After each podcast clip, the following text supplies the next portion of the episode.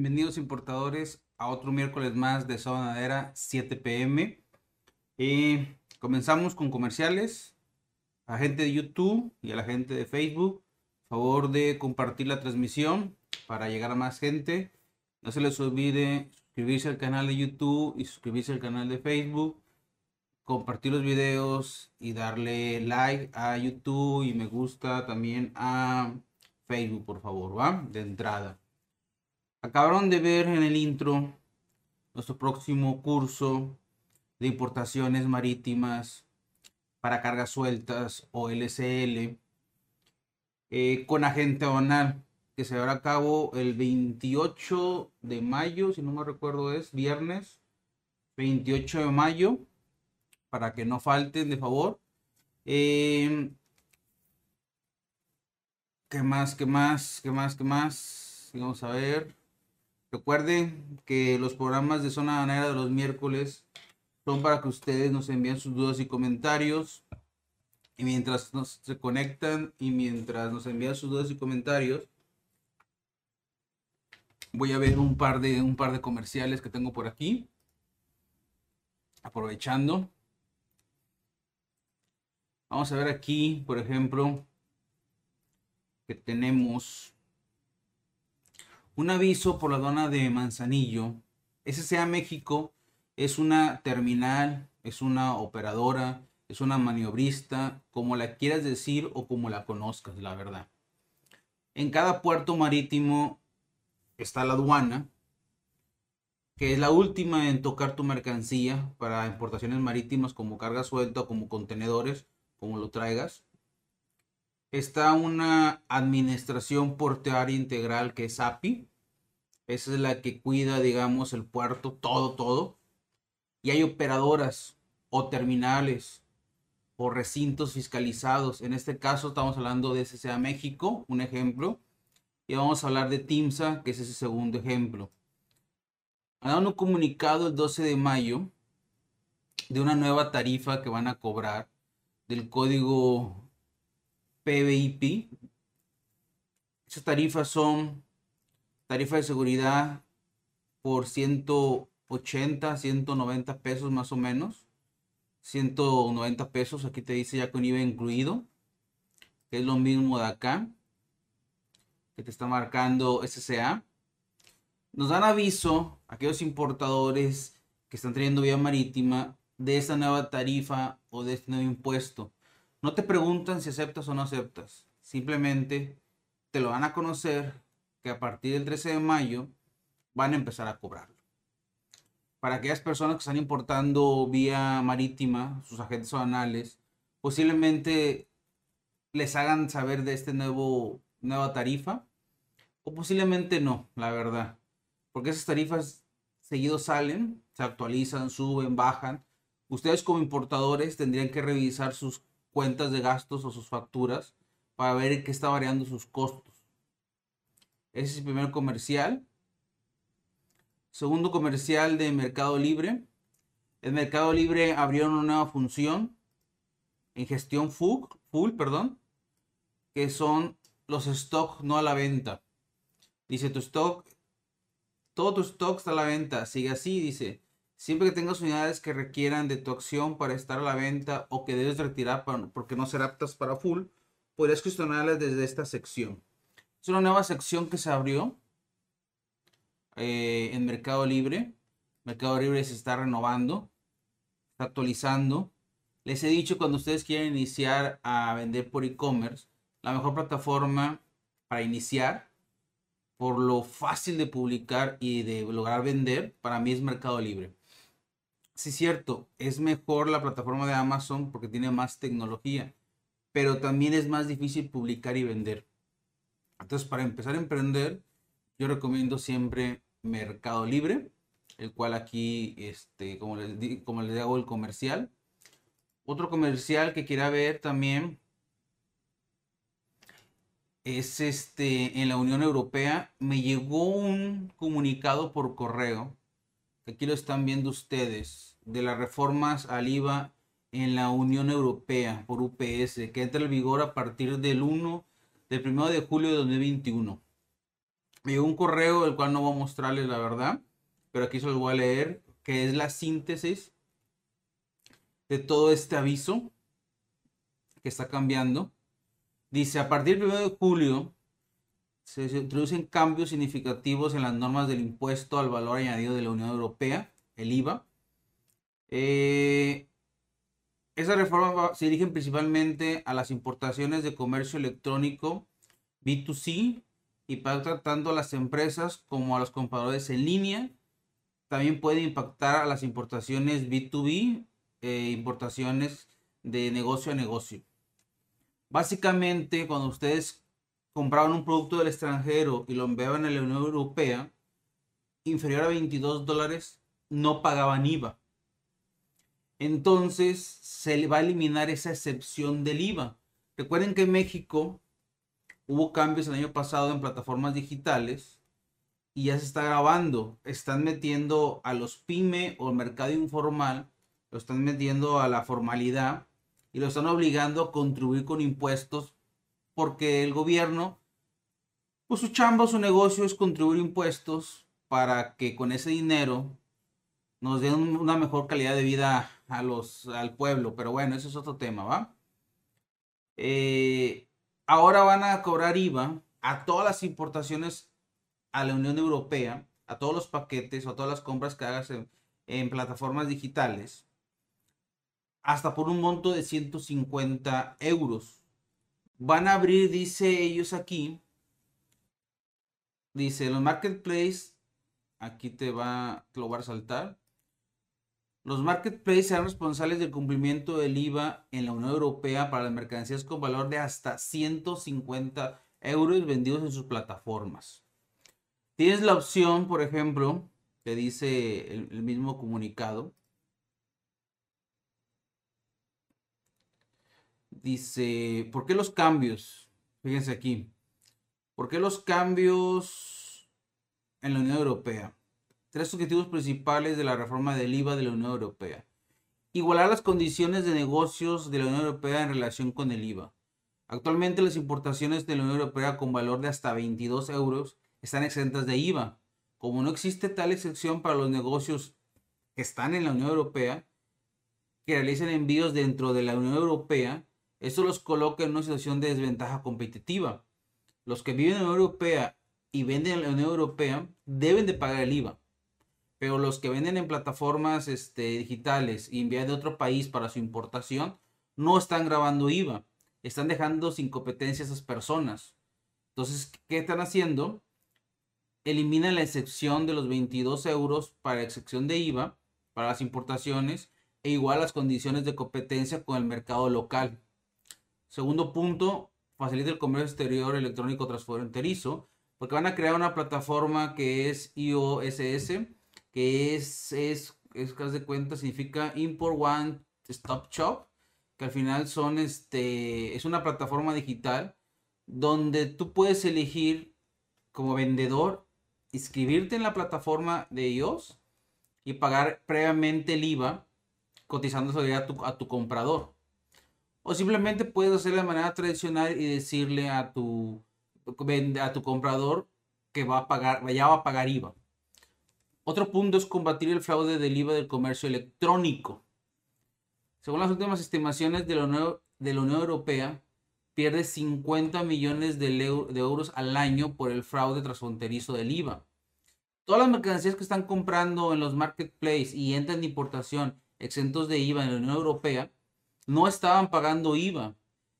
El país, la Unión Europea, estaba como continente estaba perdiendo 50 millones al año por fraude transfronterizo. Con esta reforma, la Unión Europea pretende facilitar el seguimiento de los pagos de IVA, o sea, cobrarlos, y responsabilidad a los negocios y marketplace. La supresión de la norma también ayuda a los Estados miembros a recaudar más ingresos por el auge de comercio electrónico. Ah, como les digo, para los que envían, para los envíos de hasta 150 euros, puedes cobrar el IVA si te das de alta en la plataforma iOS o decirle a tu comprador que, va a causar impuestos la importación a la Unión Europea de tu producto. básicamente los, los envíos que rebasan los 150, pues ya este, siempre pago IVA. Lo más botana aquí que dice es que es muy probable que esas importaciones a Europa no estaban haciendo una importación formal. Dice aquí... Mm, dice, se eliminará la excepción del IVA vigente actualmente para las mercancías importadas a la Unión Europea, un valor de hasta 22 euros, lo que significa que esos envíos estarán ahora sujetos al IVA. Por lo tanto, esas mercancías de bajo valor también requerirán el despacho aduanal formal en la Unión Europea. Aunque la mayoría de las mercancías valoradas hasta 150 euros siguen exentas de impuestos de aduana, ya van a requerir despacho aduanal formal por el cobro del IVA. Entonces, a eso, a lo que voy es que yo he visto varios videos de gente que habla de vender en Amazon, por ejemplo, en la Unión Europea, que es muy fácil, porque vendían con esas facilidades. Con este cambio, este impuesto a partir del primero de julio, dije, dije primero de julio, Estoy seguro que muchos vendedores y mucha gente que habla del comercio exterior va a brincar y va a llorar porque ya les llegó su reforma, porque el gobierno se ha dado cuenta que mucha gente importa de manera informal para comercializar o simplemente compra pero no está pagando el IVA y deja en desventaja a la competencia que vende nacionalmente.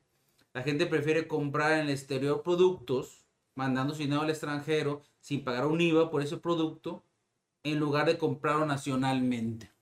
Entonces, ese es un cambio que se va a hacer, como les digo, en la Unión Europea en reforma del IVA a partir del 1 de julio.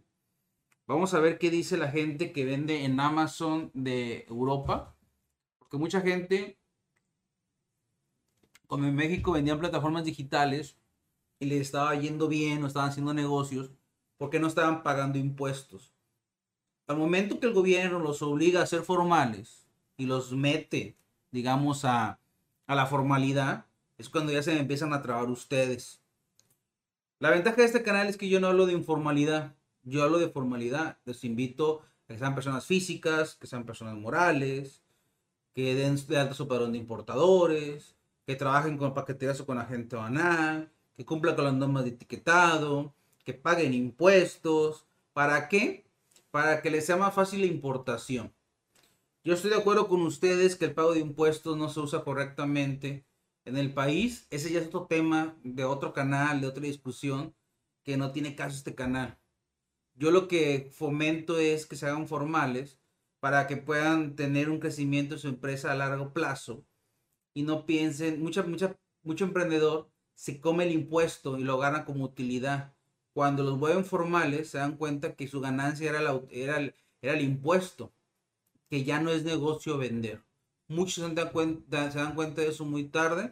Es lo que yo quiero evitar. Si vas a empezar a emprender importando, que sepas que tienes que pagar ciertos impuestos en algún punto de tu, de tu trayecto, de tu emprendimiento, a menos que de plano seas muy informal, importes por frontera norte de manera ilegal, por ejemplo, informal, y vendas en Tepito, en San Juan de Dios, en Medrano, no sé, tianguis informales. Y pues te arriesgas a que el fisco de repente en sus redadas te embargue la mercancía.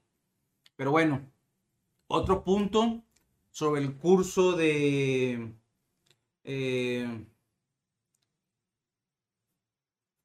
el curso de importaciones marítimas, que va a haber el 28 de mayo esta semana tengo una problemática con algunas importaciones vía marítima que están haciendo ustedes. Porque se me están perdiendo. Y eso, y ese punto lo voy a tocar en el curso más a detalle. Cuando ustedes importan vía marítima, es muy diferente a las importaciones que han hecho vía paquetería. Vía marítima ya a fuerza es un agente banal. A fuerza intervienen dos actores más está el actor naviera, que es la dueña del barco, que te renta el contenedor o te presta el contenedor para que venga tu mercancía dentro del contenedor, porque no compras el contenedor, contratas el servicio de flete marítimo y ellos te prestan el contenedor para que venga arriba tu mercancía ordenada, dentro del contenedor, dentro del buque. Y existe la figura de terminal, operadora, recinto fiscalizado, que fue el que mencionamos como SSA, TIMSA, Ocupa o Contecom, de las más importantes que están en el puerto de Manzanillo, por ejemplo. Son dos figuras nuevas que no tienes en paqueterías. En paqueterías la paquetería asume la línea aérea y el almacén. Y en vía marítima no. En vía marítima existe la línea naviera, que es la dueña del barco, que es como la línea aérea, como DHL. Pero aparte hay una operadora. Básicamente, cuando ustedes importan vía marítima en LSL, que es el considerado carga suelta o consolidado, contratan un flete marítimo. Recuerden que flete marítimo, vamos a irnos aquí a... Vamos a irnos a los 5 tercios. Aquí están viendo los, la tabla de 5 tercios. Recuerden que es muy importante de los 5 tercios que los vean en la lista de reproducción que tenemos. El FAS, el FOB, el CFR y el CIF para cargas sueltas marítimas no aplica. Así que esos los vamos a olvidar, no los vamos a tocar como quien dice. En todo caso, hay que ver cómo te vende tu proveedor. Mucho proveedor te vende en marítimo en CPT, que viene el transporte pagado, en ZIP, que viene el transporte pagado, incluye seguro. Son los más comunes. Algunos otros te venden como carga suelta en CFR y en CIF están usando malos Incoter, no deben usarlos. No te afecta ahorita, pero también ya ustedes, muchos de las paqueterías las, las han enviado la nueva reforma a la manifestación de valor que está próxima por entrar. ¿Cuándo? No sé. Pero va a estar próxima a entrar la manifestación de valor. Si ustedes ponen en vía marítima cargas sueltas o contenedores CFR CIF en la manifestación de valor, van a tener multas y la multa es como de 20 mil pesos, tengo entendido. Entonces, el proveedor debe de estar vendiéndoles en CPT, CIF, tal vez algún DAP o de un DPU. Estos 5 TER, la importación, tú la haces como importador con tu RFC importador y tú tienes tu agente banal. Pero en estos 4 Incoterm, él te incluye el flete marítimo. Y en cargas sueltas, el proveedor te dice, es un metro cúbico, es un pallet, te cobro 250 dólares el flete marítimo. Es más económico que el envío aéreo y es más económico que cualquier otro flete. Sí, pero en cargas sueltas, consolidadas, marítimas, hay un gasto que se llama gastos de liberación en destino. Destino vamos a llamarle México. Tú, el origen es China de envío y el destino o llegada es Manzanillo. Él te cobra un flete barato de 250 dólares, pero no te dice, a veces no te dice que tienes gastos para liberar un puerto de Manzanillo. O a veces tú no pones atención y a veces te lo mandan y cuando llega al puerto de Manzanillo hay gastos de liberación ante la naviera. No ante la gente banal, no ante la operadora, no ante la aduana. Son gastos de liberación ante la naviera. Y esos gastos de liberación pueden llegar a ser hasta mil a mil quinientos dólares extras que deberías de haberse sumado al costo del flete marítimo. Tu proveedor no te los da porque ellos tampoco se los dan sus proveedores. Ojo, tu proveedor no es dueño del barco. Tu proveedor subcontrata o contrata una naviera para enviarte esa carga consolidada con más cargas de otros clientes que no son del mismo. Tal vez son de otros 10 proveedores muy diferentes. Ni siquiera son cargas del mismo. Son cargas de otras personas. ¿Qué pasa con esas navieras? Van con proveedores chinos y les dicen, yo te vendo el flete marítimo, pero déjame los gastos en destino a mí. Ahí es cuando les meten un gol ustedes y les incrementan el costo. Por eso cuando contraten en cargas sueltas, envíos marítimos, díganle, ¿cuánto es el costo del flete? ¿Ya no hay más gasto? No quiero que cuando llegue a Manzanillo me cobren y te va a decir, sí, hay gastos de envío, dime cuántos son o de una vez cóbramelos. Y te va a decir casi seguro, te apuesto lo que tú quieras, no te los puedo cobrar y no sé cuánto es, allá te van a decir. Ahí es el gol que le están metiendo. Y en esa semana tengo un gol con uno de ustedes. Hablo del caso, no lo de la persona. Si la persona quiere levantar la mano y dice, soy yo, chava, es su bronca.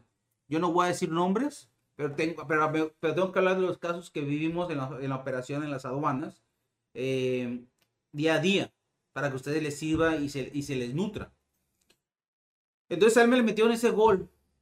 Lamentablemente no le dijeron. Eso te lo cobra. Me dice que eso quién te lo está cobrando. ¿Tú Eso te lo tengo que cobrar yo como agencia banal. Y tenemos que pagarlo para liberar la carga. Y piensa que yo le estoy cobrando ese dinero. Le digo, espérame, yo no te estoy cobrando ese dinero. ¿A quién le contrataste el flete marítimo? No, pues a mi proveedor que me vendió la mercancía.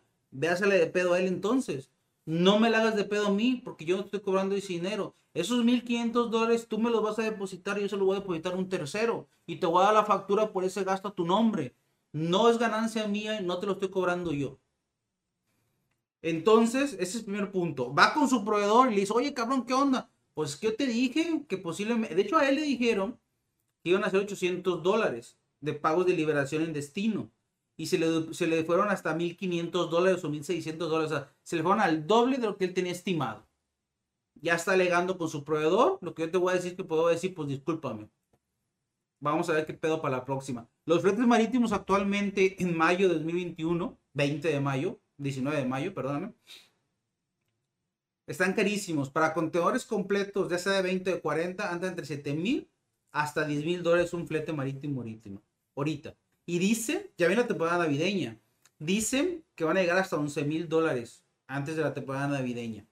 Estamos hablando de contenedores completos. Y dicen también que te cobran 8 mil dólares y no te aseguran tener contenedores.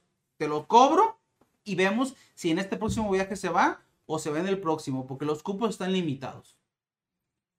Para cargas sueltas es muy diferente, pero tengo que hacer el comentario. Los costos no están fijos, están moviéndose semana con semana, día con día. Yo hoy te puedo decir que te vendo un flete en 100 dólares y al momento de cargar, que es mañana, se me va a 400 dólares. Los fletes marítimos están se están moviendo demasiado, la verdad.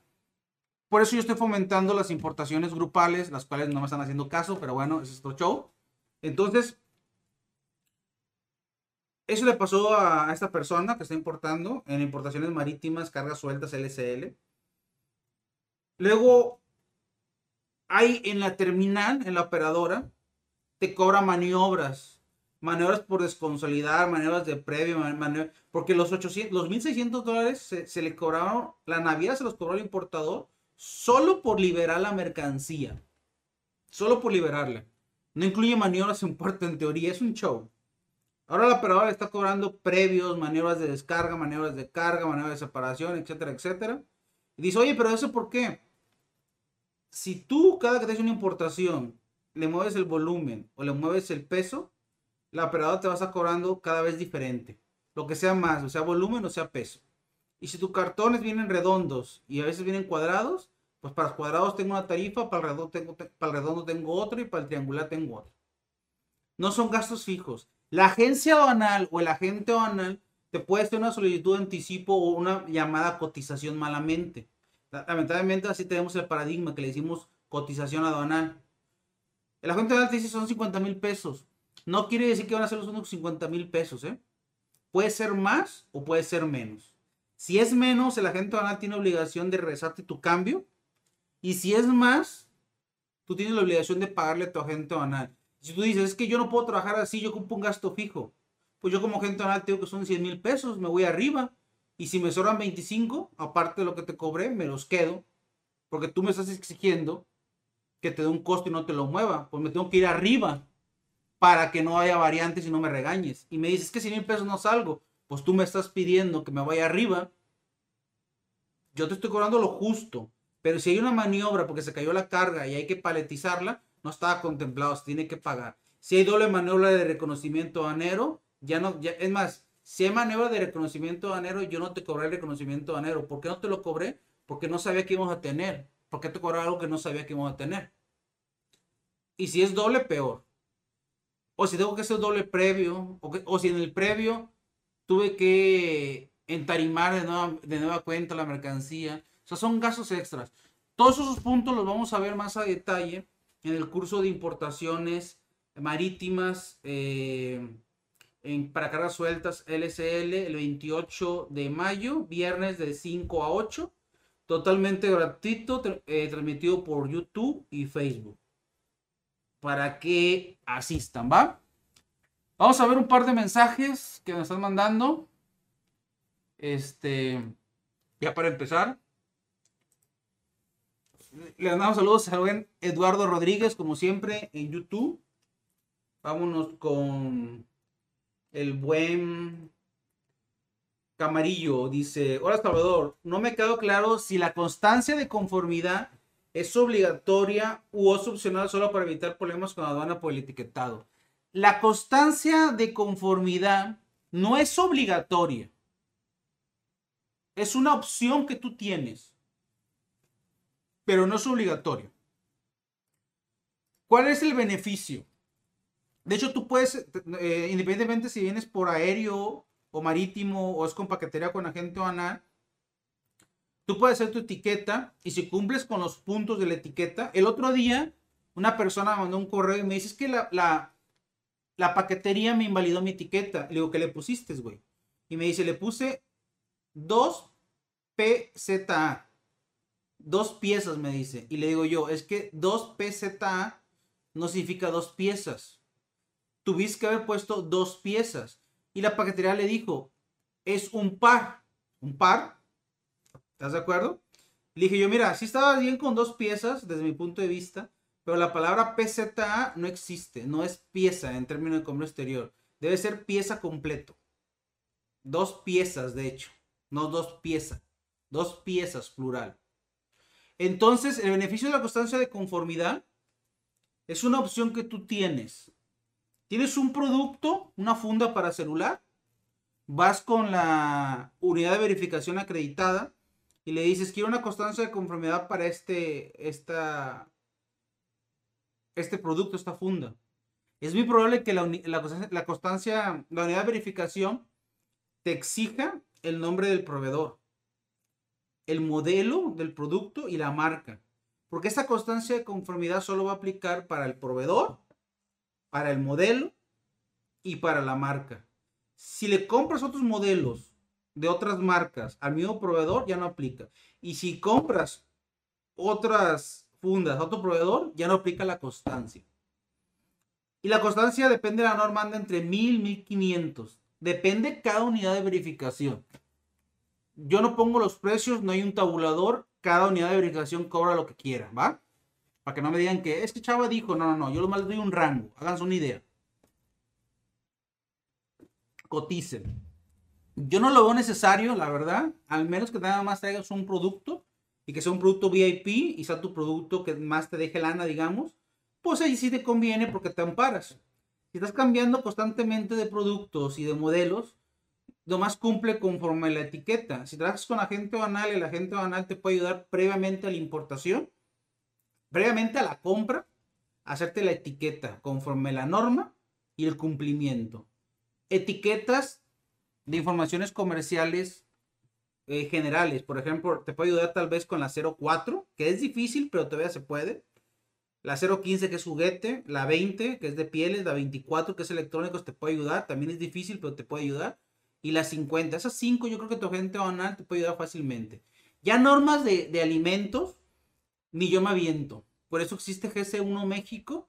Y GC1 México tiene un tabulador para hacer las tablas de, nutrimentales, nutrición, no sé cómo se digan, la verdad. Conforme a las pruebas de laboratorio, por ejemplo. O las de cosméticos, de repente también un poquito dependiendo, dependiendo del cosmético. Hay ciertas normas que la gente necesita ayudar y, y, ciertas que te va a cobrar, por ejemplo. Si es con paquetería, no creo que te ayude con la etiqueta. Deberás de contratar o subcontratar los servicios de una uva no para que te venda la constancia, para que te haga la pura etiqueta que es más barato, sin constancia, o un asesor para que te ayude con ese mismo, por la etiqueta, sin constancia, que sigue siendo más barato que la constancia.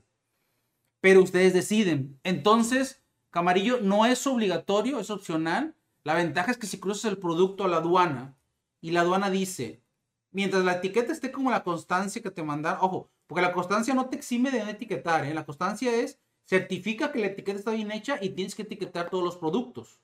Si la etiqueta viene conforme a la constancia, la autoridad no te puede decir nada, ni el agente aduanal te puede decir nada. Crúzalo. Si la aduana tiene algún problema con el criterio de cumplimiento de la norma conforme al acuerdo de la misma, se vaya a pelear con la uva que expidió dicho certificado de conformidad. A ti te va a dejar salir.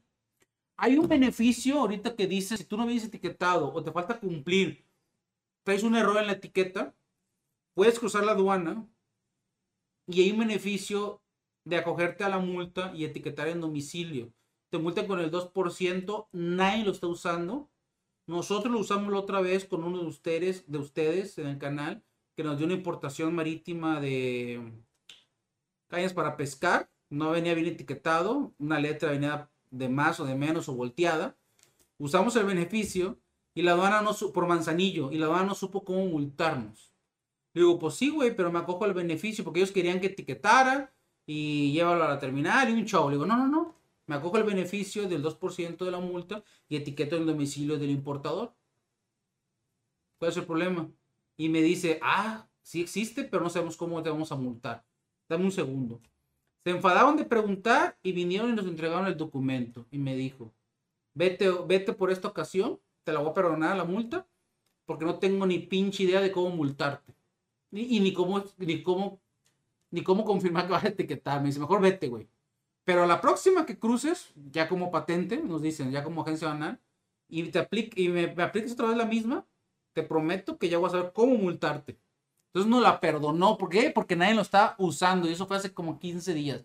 Y ese beneficio tiene más de, más de 6 meses, yo creo, la verdad. No soy bueno con los tiempos. Va, Camarillo. Entonces, ese es el beneficio de la constancia de conformidad.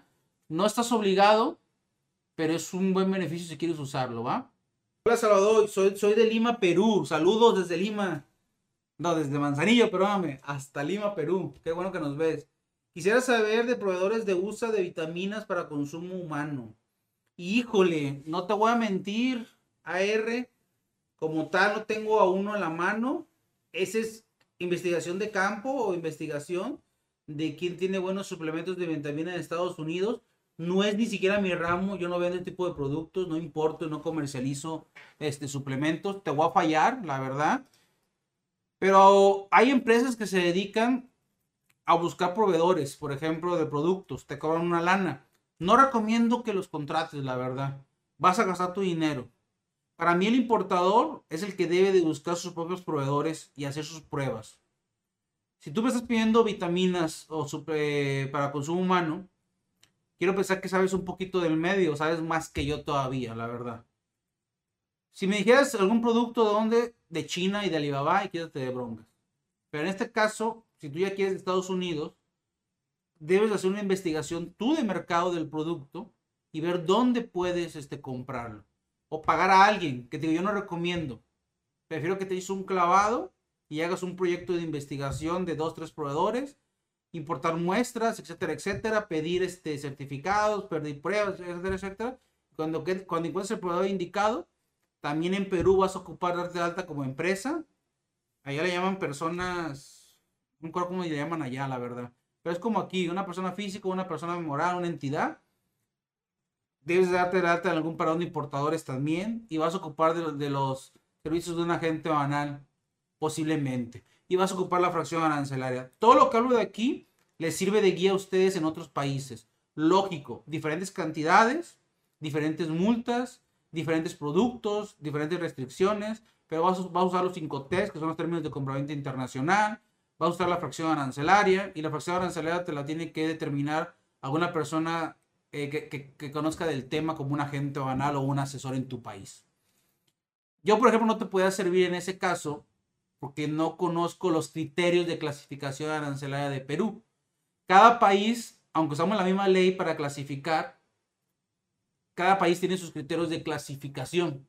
Entonces yo no estoy en, yo no estoy, digamos, en la jugada de criterios de clasificación de Perú para importarlos, pero lo que sí sé es que vas a ocupar clasificar la mercancía, ver qué impuestos te marca la fracción y qué requisitos.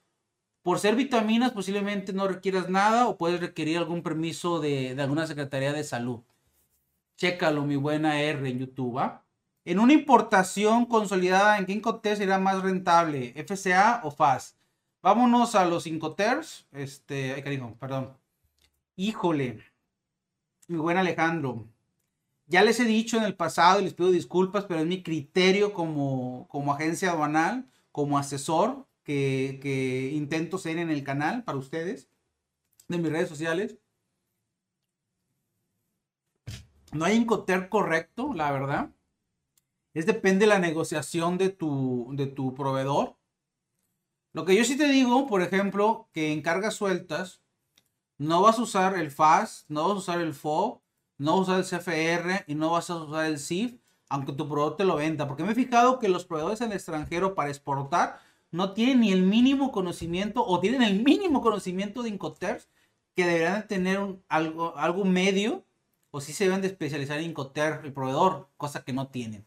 Esos, esos, esos no deberías de usarlos. Te lo van a ofrecer, pero para cargas sueltas en consolidado, no puedes aplicar esos.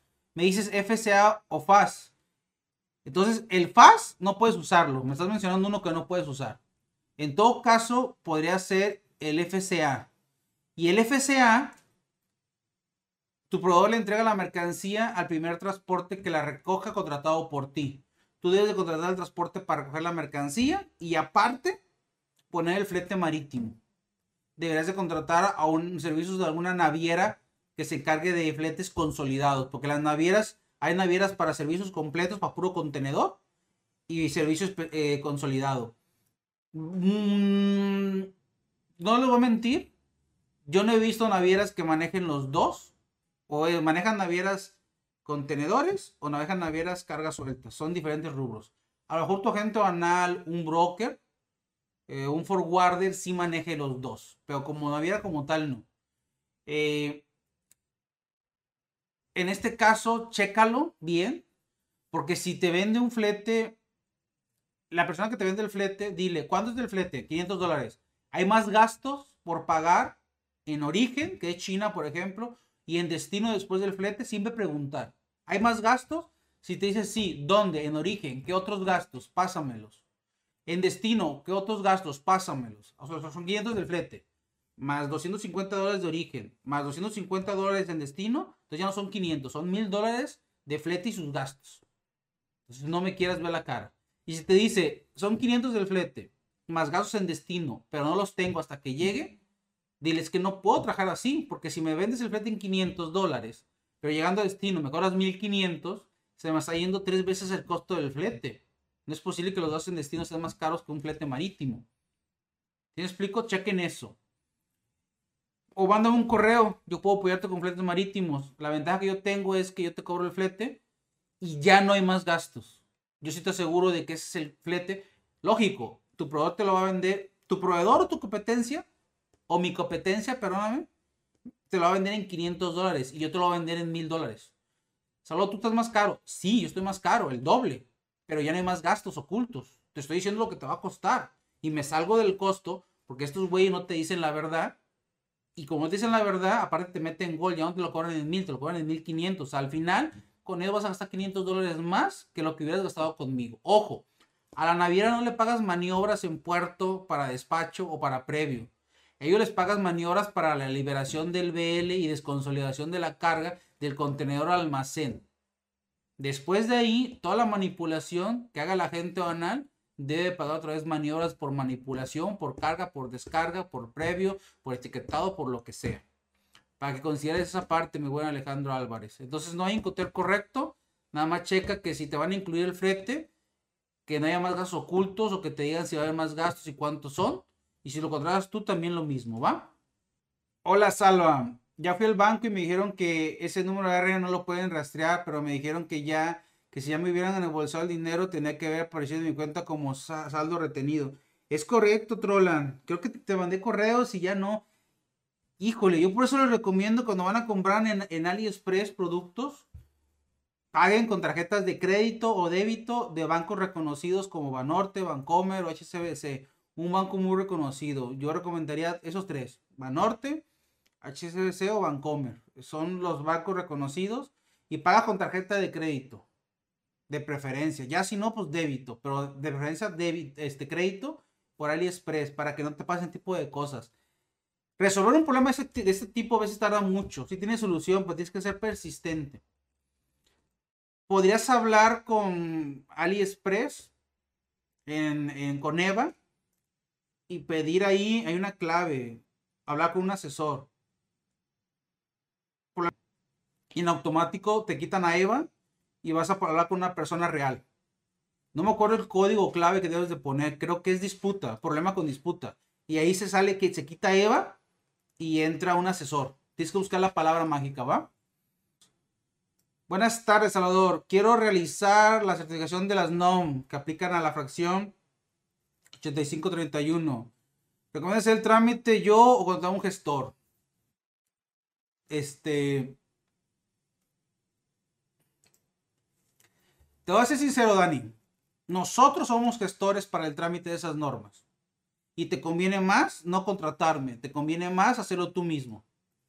Lo único que vas a hacer conmigo es no formarte. Yo voy a hacer tu chalán, voy a hacer tu chaleco ante una OC, porque yo no, sé, yo no soy OC. Yo soy un gestor también. ¿Va a ser más fácil la comunicación? ¿Va a ser más rápido? ¿Va a ser con, menos trabas, Salvador? Sí.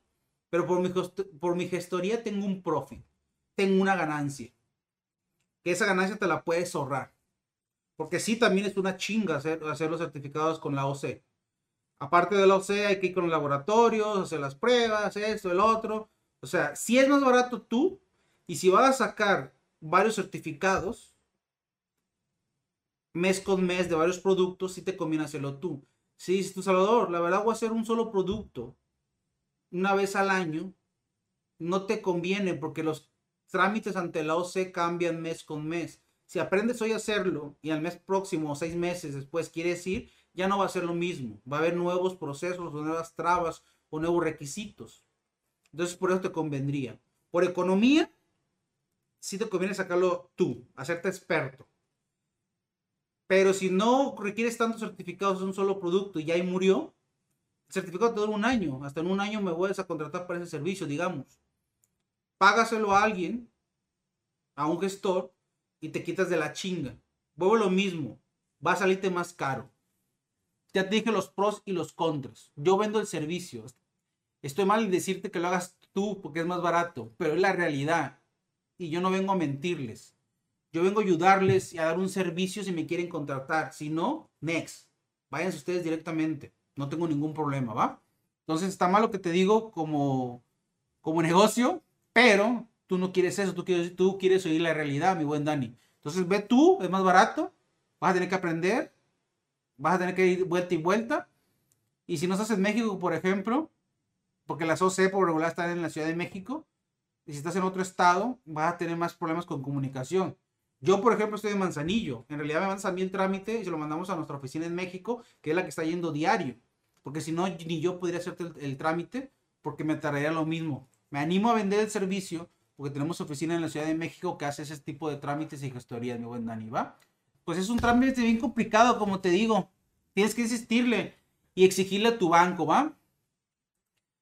Mándanos correo, Dani Silva, mándanos correos. Aquí están saliendo ahorita nuestros este, redes y al final viene mi correo. Es info arroba salvadorgarcia.com.mx.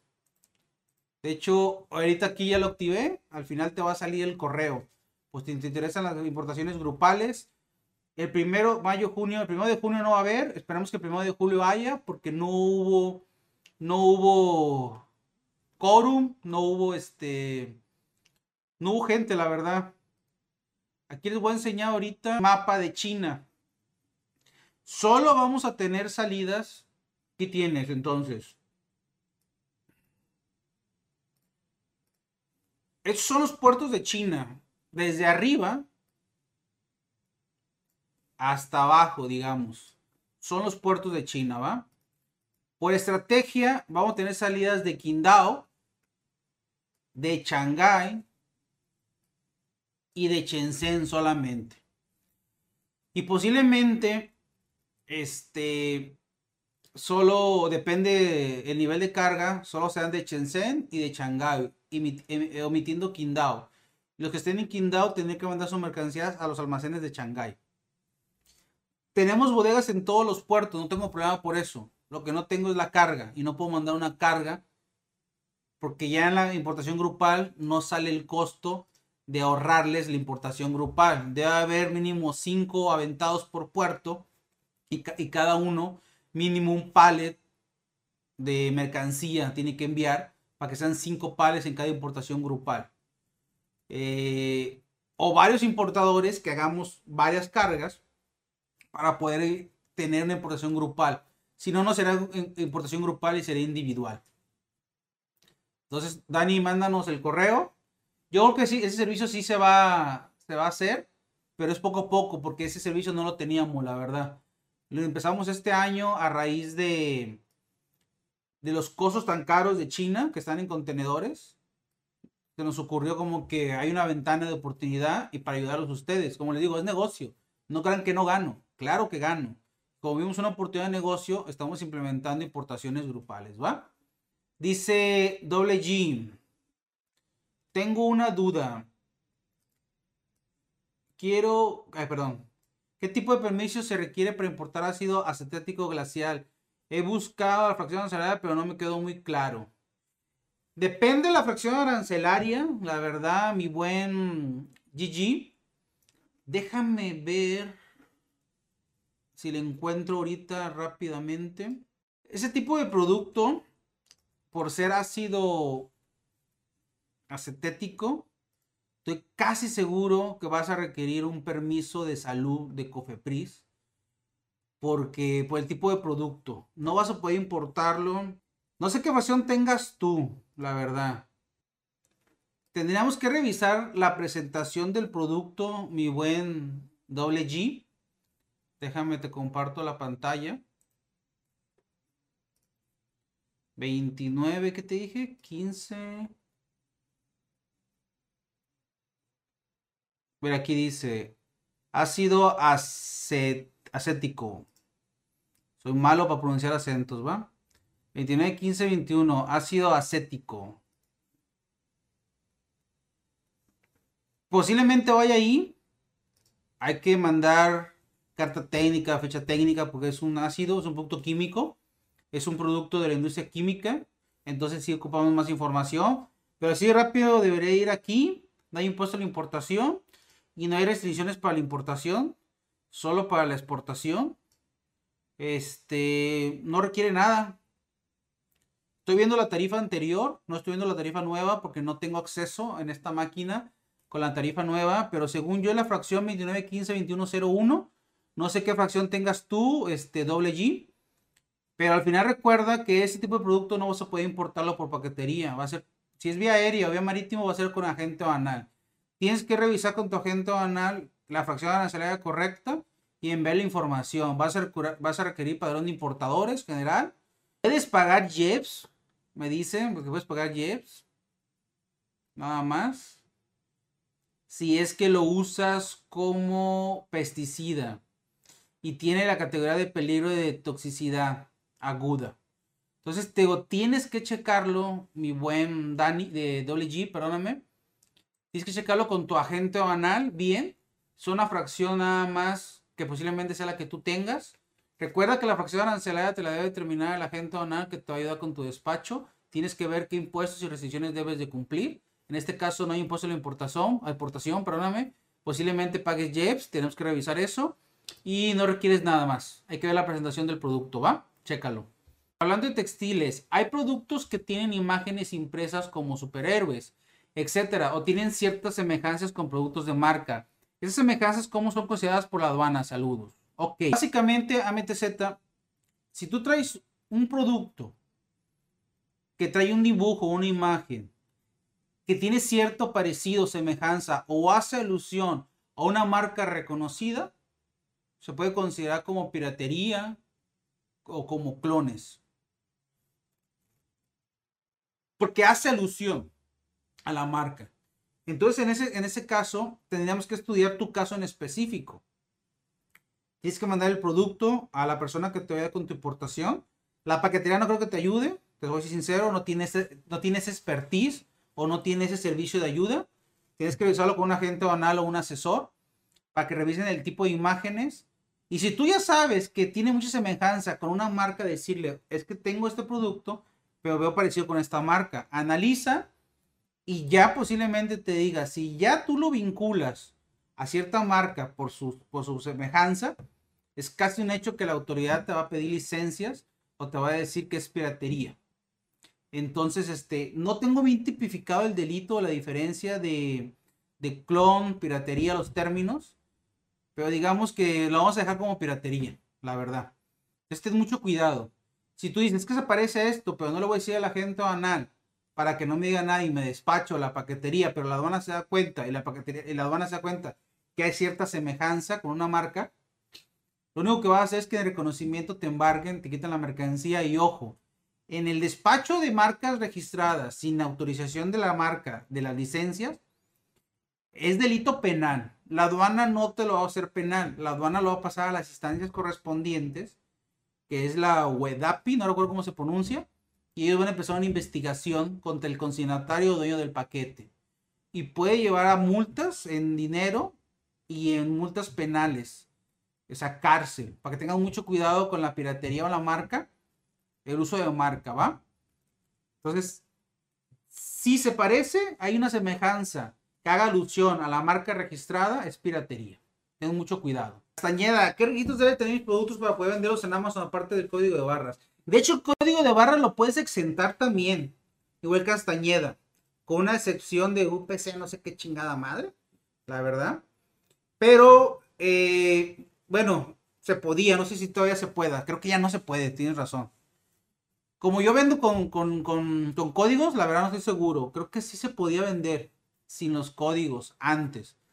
Pero yo siempre recomiendo que ya usen los códigos de GS1 México.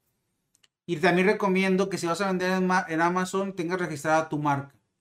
Porque te va a dar el beneficio de hacer tu tu página, ¿cómo se llama? Tu store. ¿Sí? Tu store, tu tienda en Amazon.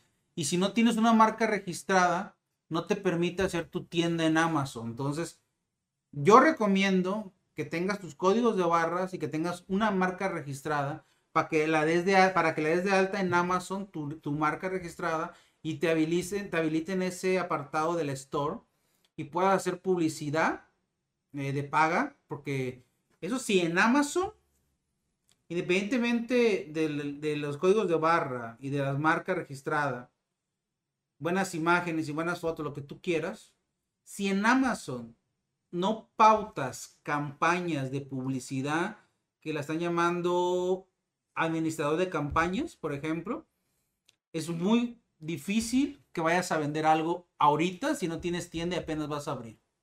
Hay mucha gente que vende mucho, pero puso su tienda en el 2015, tiene más de 5 años, tiene 6 años vendiendo en Amazon. Ya generó mucho tráfico en sus publicaciones. Por eso que ya venden los niveles que venden. Tú vas a empezar de cero. Y si te quieres colgar de una publicación de un tercero y tiene registrado su código de barras y su marca, te va a tumbar la publicación y te van a multar. No es bueno, no es bueno, no recomiendo colgarse de ciertas publicaciones. Al menos no en México ya hablando de Estados Unidos y la Unión Europea, en Europa, son diferentes las formas de manejarse, la verdad. En Estados Unidos, Europa, es más fácil manejar esa, esa parte de colgarse de publicaciones existentes, por ejemplo. En México es un poquito más difícil, porque, por ejemplo, en Estados Unidos hay mucho de vender productos de otras marcas que se autorizan, pero en México no. Entonces hay que tener mucho cuidado. Yo digo que es ese requisito Lógico, ser persona física o moral, date de alta. Es más difícil darte de alta en, la tienda de Amazon, por ejemplo, que en la tienda de Mercado Libre. Yo digo que empieces en Mercado Libre y una vez que domines un poquito Mercado Libre ya te, avientes a Amazon. Y después de que te avientes a Amazon y lo controles, te avientes a tu tienda de Shopify y hagas campañas de publicidad en redes sociales como Facebook o Instagram para enviar a la gente no a Amazon, no a Mercado Libre, sino a tu tienda de Shopify y generes tráfico a tu tienda. Ojo, vender en Amazon hay algo que se llama, si no me recuerdo, abrir casos. En Mercado Libre no existe ese apartado.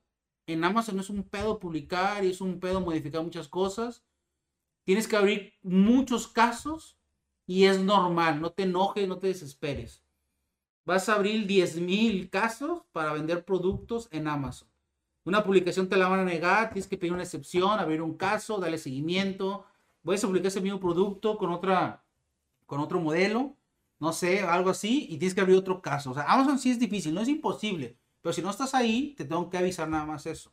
Controla el mercado libre y luego en Amazon básicamente el requisito es los códigos de barras, una marca registrada para que tengas mayores beneficios a mayores menús y este y tienes que pautar en campañas de ADS de publicidad para vender, si no no vas a vender en Amazon, ¿va? Mi buen Castañeda. Vamos a hacer más más adelante videos de Amazon porque si es un show, ¿va? Mm, Stephanie Hola, ¿qué recomiendas para empezar a estudiar? ¿En es que pronto me meteré a la universidad a estudiar como comercio y aduanas y no quiero ir en blanco. Pues te recomiendo de entrada que no pierdas tu tiempo y que te vayas a nuestro canal.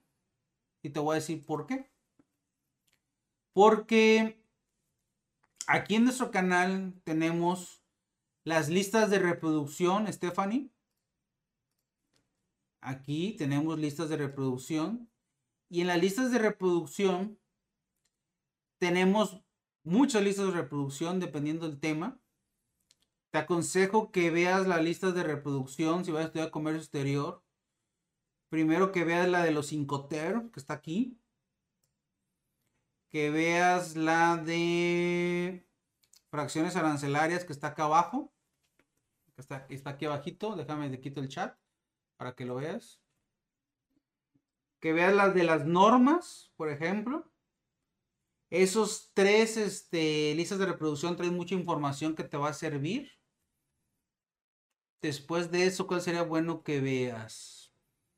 Esas tres son buenas que veas, la verdad, porque vas a aprender de Incoterms, vas vas a aprender de, de clasificación arancelaria y de normas.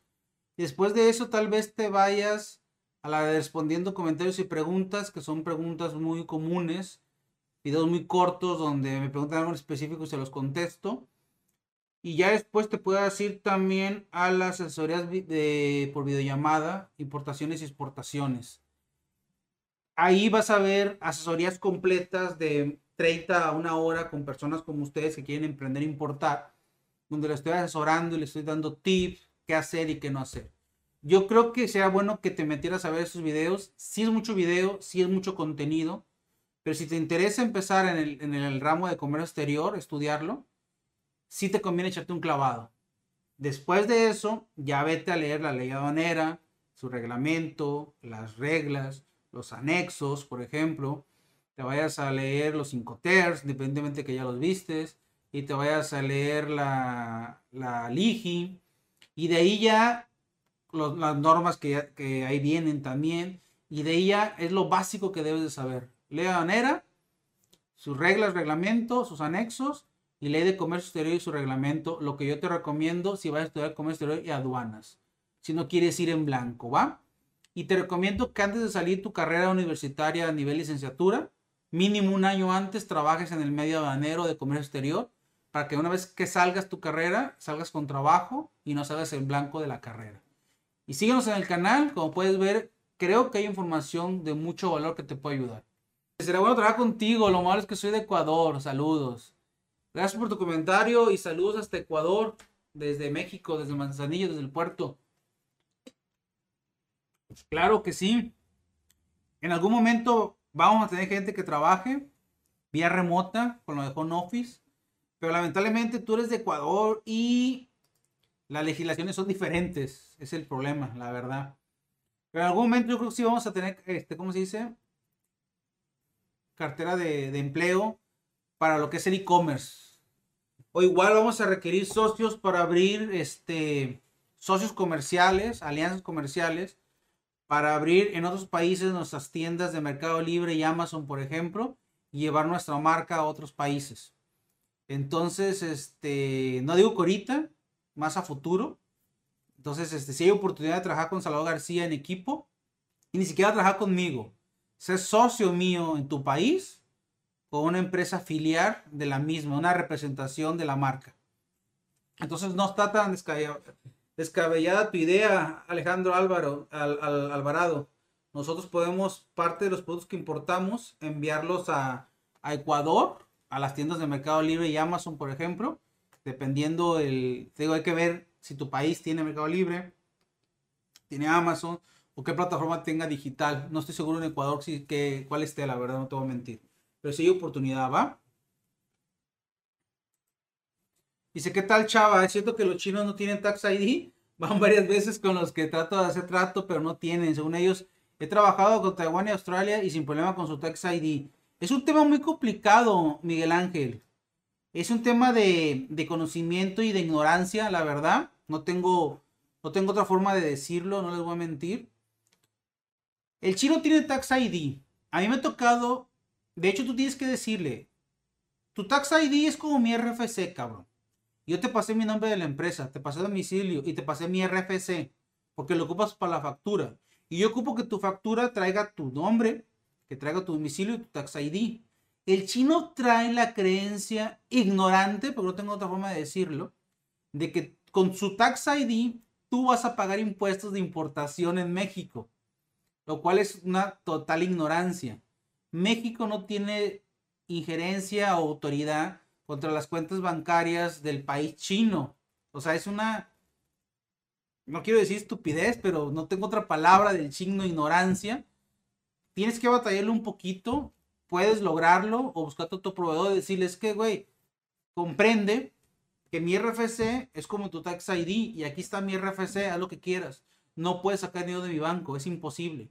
Ni yo puedo sacar dinero de tu banco con el Tax ID. De hecho, con la reforma que viene a la manifestación de valor, los proveedores chinos van a tener que enviarte el pedimento de exportación para que tú lo presentes como comprobante en la manifestación de valor del que el valor declarado en la importación sea el correcto y, que, fue el que fue manifestado en la exportación. Quiero ver qué van a hacer los pinches chinos, si es que de esta legislación o esta reforma de la, de la manifestación de valor y la exigencia del pedimento de exportación, ¿qué van a hacer los pinches chinos que están exportando paqueterías como paquetes no comerciales y no lo hacen con pedimento? Imagínate. Entonces, sí se puede, es ignorancia, no entiendo por qué el chino tiene 20 años exportando a México y ya ha pasado su, Tax ID y no lo quiere pasar. Es ignorancia, ¿va? Y ahí no te puedo decir nada. Hasta yo batallo con mis propios proveedores con el Tax ID.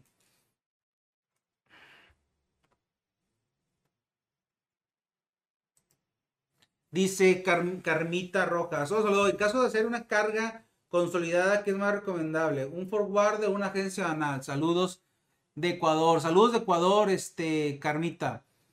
Híjole, no creo que haya, mira, la diferencia de un agente banal y de un forwarder es que el agente banal, digamos, tiene autorización o patente propia, tiene permiso, dependiendo del país. En Ecuador no estoy muy seguro. Por ejemplo, en Estados Unidos, cualquiera puede ser agente banal, no requiere patente, requiere una empresa nada más, y hay mucha competencia. En México no. En México el agente aduanal es una persona que tiene una concesión, una patente.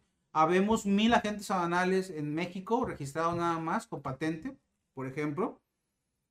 Y forwarder ha de haber unos 10 mil que no requieren de patente y cualquiera puede ser forwarder. No cualquiera puede ser agente aduanal. Por ejemplo, Salvador García no es agente aduanal. ¿Por qué? Porque no tengo patente propia. Yo no nací, yo cuando nací, que fue en los 80s, las estaban regalando. Entonces a mí no me tocaron cuando la regalaron, me tocaron cuando la estaban vendiendo. Y una patente en México te puede costar hasta 20 millones de pesos, que es como un millón de dólares más o menos, si no me equivoco, al tipo de cambio de 20 pesos. Lo que te costará una patente, solo el permiso, solo el documento. No infraestructura, no oficina, no computadora, no nada. Entonces es la diferencia de una agencia de un forwarder. Que el forwarder no tiene su propio personal, subcontrata a un agente banal. Yo te voy a ser sincero, esa es la diferencia. Al final, si tu forwarder te da buenas tarifas y buen servicio, mejor que un agente banal, pues trabaja con un forwarder. O si el forward, o si el agente banal te da mejores tarifas o mejor servicio, pues vete con el agente banal. Mientras tengas confianza, eso sí, el forwarder de tu agente banal va a ser tus ojos ante la aduana. Mientras tú tengas confianza totalmente en ellos, trabaja con el que quieras, pero debes de confiar en él. Si no, busca otro forwarder o otro agente banal. Para mí es igual. No voy a, de, no voy a quitar, o, cómo se dice, se me fue la palabra, de limitar, no me acuerdo, se me fue la palabra. No voy a hacer menos a uno al, al forwarder por no ser agente banal. No. Creo que también es igual de respetable siempre y cuando tenga ética y te cumpla con el trabajo. Hay forwarders que tienen un buen nivel de servicios. Hay forwarders que también tienen un bajo nivel de servicios. Pero también he conocido agentes banales que tienen un pésimo servicio. Entonces es como todo en la vida. Mientras te cumple y confíes en él, puedes hacer por cualquiera de los dos, ¿va? Dice Fernando López Martínez. Hola, buenas tardes. Salvador, una pregunta. ¿Puedo declarar dos fracciones en un solo pedimento? Me refiero, por ejemplo, a dos productos textiles diferentes en un solo pedimento para un solo despacho. Fernando López, tú puedes traer en un solo pedimento 100 productos con 100 fracciones arancelarias, con 1000 productos con 1000 fracciones arancelarias en un solo pedimento. No hay ningún problema. Siempre y cuando venga parado por la misma guía aérea o por la misma guía marítima. Y que venga la misma carga, eh, que venga el mismo contenedor, digamos. Hay ciertas reglas. No puedes juntar, por ejemplo, en un solo pedimento dos cargas con diferente BL marítimo cuando la ETA fue en diferente tiempo. Si la ETA fue el mismo 5 de mayo, podrás hacer un solo pedimento. Siempre y cuando esté en la misma operadora también. Pero no puedes hacer dos, un, solo pedimento con dos BLs si, día, si el día de entrada del buque fue el 5 y el 7, porque tienen diferente tipo de cambio. Igual las guías aéreas. No puedes hacer un pedimento con dos guías aéreas si llegaron en diferente fecha de arribo a la, a, la terminal aérea. Entonces, sí hay, ¿cómo se dice? Este, limitantes, pero en teoría, si tú traes una factura con 10 productos en una sola guía, con 10 fracciones, se puede declarar 10 productos con 10 fracciones, con 1000 fracciones, con 10.000 fracciones. Lógico, a más fracciones el costo puede variar. Tu paquetería o tu agente banal te va a decir, espérame, güey, yo te cobro 5 mil pesos por 10 fracciones. Si traes 30, la fracción excedente después de 10 te la cobro en 100 pesos. Eso sí también es porque es más chamba, ¿va? ¿Qué nada más la importación de puntos es más fácil? Mm, no sé qué decirte, depende, depende. ¿Hablas de la compra? ¿De qué hablas? Ahí no te entiendo, José Luis, discúlpame. Dice, estoy dando comercio exterior y en el próximo cuatrimestre hará mis prácticas. ¿Algún consejo? Claro que sí, Priscila. De entrada, compárteme mi canal con tus compañeros, por favor. Les sirve mucho a ustedes, ¿va? Entras en tus prácticas profesionales en alguna empresa que tú tengas pensado trabajar. En, el medio de comercio exterior, puedes trabajar en las aduanas, en las operadoras, en agencias aduanales, en logísticas, en forwarders, en navieras, en importadoras, en exportadoras, en, la, en el mismo gobierno yo te sugiero que la práctica profesional lo hagas en una empresa donde tú creas que puedes trabajar, no en la empresa, sino en el medio. Entonces, chécate, chécate eso, sería mi primer consejo. Métete en una empresa que tú digas, yo me quiero dedicar a las importaciones, entonces mete una importadora. Ah, yo me quiero dedicar a las exportaciones, mete una exportadora. No, yo me quiero dedicar a las agencias banales, mete una agencia banal. Y de preferencia, en esa agencia banal, que te den un lugar, que te den un, escritorio, una máquina, para que tú puedas aprender a hacer algo. Si te ponen a un lado una persona a verlo cómo usa la máquina, yo no lo recomiendo. Nosotros tenemos practicantes, por ejemplo, aceptamos cuatro a ocho practicantes cada semestre, por ejemplo, y les damos una máquina y un escritorio para que estén sentados ellos ahí. Entonces, si no te dan una máquina para hacer cosas, ese lugar ya no es muy bueno. Porque nada más te van a sacar, te van a, sacar copias. No creo que sea bueno les deben de enseñar algo más, ¿va? Y síguenos en nuestro canal. Creo que vas a aprender mucho, Priscila. Última pregunta de YouTube. José Luis Baño, saludos. ¿Qué tal, Salvador? Muchas gracias por la información que nos aportas. Gracias a ti por tu comentario. Quiero hacer mi primera importación, pero con tanta información no sé por dónde empezar. ¿Alguna recomendación? Sí, vete a nuestro canal de YouTube de entrada. Yo te diría, José Luis, aquí abajo vas a ver, a ver, creo que no se puede ver porque me estorba el banner. Ah, no, sí se ve. Ahí está. Aquí hay dos cursos gratuitos aquí. El primero ya está arriba, que es el curso de importaciones aéreas por paquetería. Puedes verlo, son dos horas y media más o menos de material. Ese, verlo, creo que es cómo puedes empezar a importar. Y el próximo 28 de mayo, que es viernes, va a ser el segundo curso, que es sobre importaciones de carga suelta. Tú vas a empezar, em, empieza por aéreo, y entonces te recomiendo que veas en YouTube este curso. Está, es totalmente gratuito, ¿va? Este, por ahí puedes empezar. Ya, si no te animas y tienes dudas, en, en todos nuestros videos están las asesorías personalizadas.